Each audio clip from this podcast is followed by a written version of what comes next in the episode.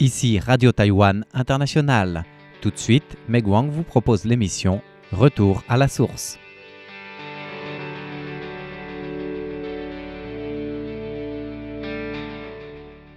Bonjour à tous, notre émission d'aujourd'hui est dédiée au surimi, un produit alimentaire largement utilisé à Taïwan pour connaître l'histoire et l'utilisation de ce produit omniprésent. Pour les Taïwanais qui mangent la fondue toute l'année durant, une belle fondue a sans doute des tranches de viande ou des tranches de poisson, des légumes, des boulettes de viande, une sorte de ravioli et également toute une gamme de produits alimentaires difficiles à définir comme des tranches de kamaboko avec la tête de Hello Kitty en rose fluo ou encore des bâtonnets de crabe.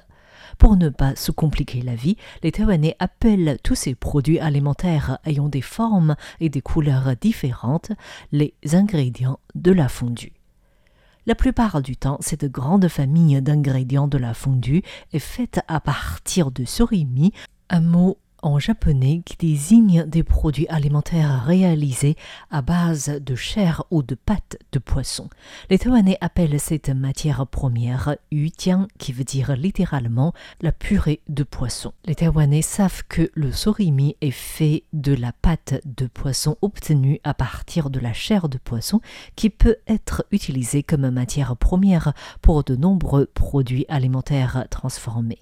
Et il existe une page de Wikipédia en chinois sur la chair ou la pâte de poisson, mais le terme huitian n'est toujours pas retenu dans le dictionnaire en mandarin du ministère de l'Éducation. En Chine, le terme utilisé est yu mi. Yu veut dire donc le poisson et mi désigne le caractéristique mou et épais d'un aliment. À Taïwan, la généralisation de l'utilisation de la chair de poisson a plutôt commencé dans les années 60 après que le Japon a développé des techniques de congélation de surimi.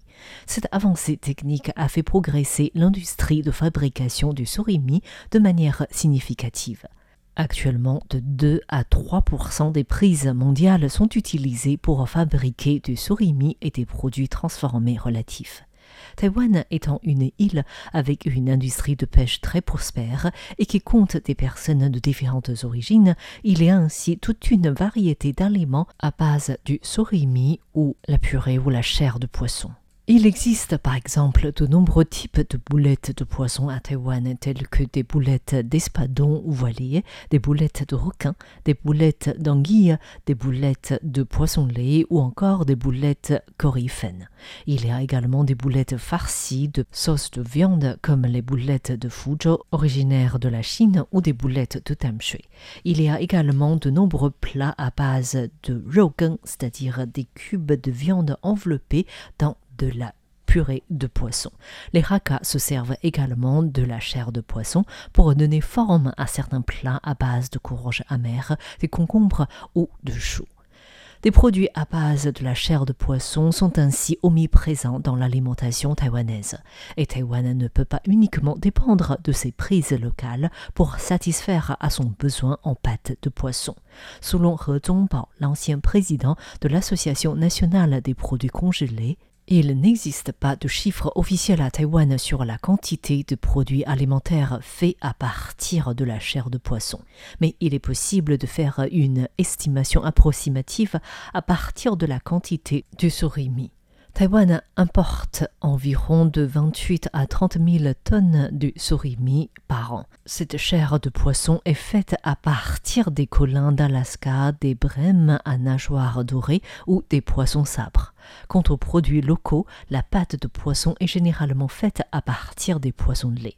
Seule la viande dorsale de ce poisson-lait est utilisée pour fabriquer la chair de poisson, puisque cette partie de chair est moins chère et faible en gras, ce qui rend approprié pour la fabrication du surimi. La production annuelle du poisson lait à Taïwan est de 50 000 tonnes environ, dont 10 000 sont destinées à l'exportation et le reste des 40 000 tonnes répondent aux besoins nationaux. He Zongbao, l'ancien président de l'Association nationale des produits congelés, estime que la viande dorsale de ce poisson représente environ 20% de chaque poisson lait. Cela signifie qu'il y a environ 8 000 tonnes de chair dorsale, dont la moitié est utilisée dans la fabrication du surimi. Ainsi, la chair de poisson importée et celle de production locale accumulée fait que Taïwan utilise environ 32 000 à 34 000 tonnes de surimi par an pour fabriquer différents produits alimentaires. Que représente alors cette quantité de surimi? Alors pour vous donner une idée, en termes de boulettes de poisson, cela permettrait au pays de produire environ 2 milliards 300 millions de boulettes On peut aussi préciser que les surimi peuvent être de qualité différente. À ce sujet, He estime qu'il faut distinguer la chair de poisson en fonction de deux normes, la couleur et son côté collant. Plus la chair est blanche et collante, plus sa qualité est considérée comme meilleure. Par conséquent, dès le départ, lors du choix des espèces de poissons pour la fabrication du surimi, il convient de choisir le type de poisson dont la chair est particulièrement blanche, pure, sans impureté ni trop de graisse. Ainsi, en termes de couleur, le poisson, le colin d'Alaska, de la région plus froide en Amérique du Nord, est fortement conseillé. Pour des pays un peu plus chauds, des poissons utilisés peuvent être des maigres argentés, des narcettes loidi, des poissons plats ou des brèmes à nageoires dorées. Par la suite, il faut considérer les critères nécessaires pour la transformation. Ainsi, les espèces de poissons servant de matière première de la chair de poisson doivent être de grande quantité et au prix bas. Ainsi, en Amérique du Nord, le poisson préféré est le colin d'Alaska. À Taïwan, c'est le poisson lait et la Chine préfère le beau clair du Pacifique ou encore le poisson chat pour les Vietnamiens. Et pour que la chair de poisson soit collante et blanche, certains fabricants ajoutent malheureusement illégalement le peroxyde d'hydrogène ou de manière légale le cours de l'âne.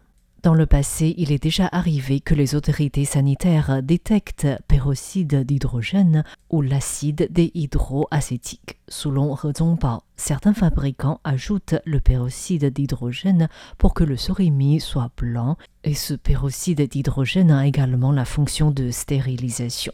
Bien que les lois en vigueur à Taïwan interdisent la présence du peroxyde d'hydrogène lors du contrôle et ne prévoient pas l'interdiction de l'utilisation de ce produit lors de processus de fabrication. Sur ce point, il est plutôt difficile pour les consommateurs de maîtriser la qualité d'un produit. Quant à l'utilisation de cure de l'âne, étant donné qu'il s'agit d'un additif alimentaire légal autorisé par le Bureau de l'alimentation et de pharmaceutique du ministère de la Santé, son utilisation ne présente ainsi pas de problème. Mais étant donné que le prix du cure de l'âne reste élevé, les fabricants ne vont pas utiliser de manière importante cet additif. Selon He Zongbao, l'ancien président de l'Association nationale des produits congelés, pour les consommateurs qui s'inquiètent du risque alimentaire des produits à base du surimi, le mieux est d'éviter d'acheter des ingrédients de la fondue vendus en vrac sur les marchés traditionnels, mais plutôt des produits emballés avec des indications.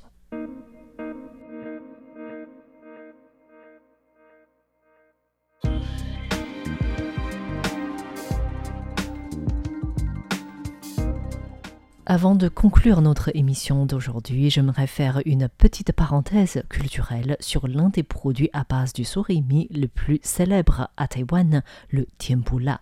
Qui dit les produits à base du surimi à Taïwan dit forcément le fameux tiempula, qui signifie littéralement sucré mais pas épicé. Ce tempura se vend dans les stands ambulants de manière grillée, mais se consomme également dans les familles taïwanaises lors de barbecue ou dans la fondue ou en plat sauté.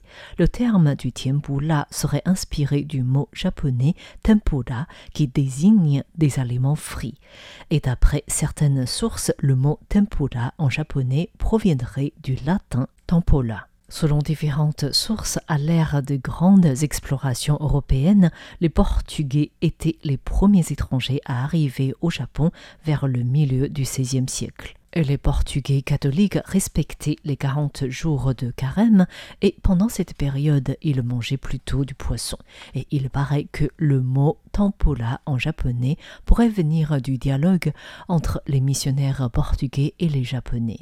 Ces derniers, en voyant du poisson frit que les missionnaires préparaient, demandaient ce qu'ils mangeaient et les missionnaires auraient répondu en latin ad tampola quadragesimai qui veut dire le jeûne de 40 jours du carême. Et le mot latin tempora aurait donné le mot japonais tempola et le mot tempura à Taïwan par la suite.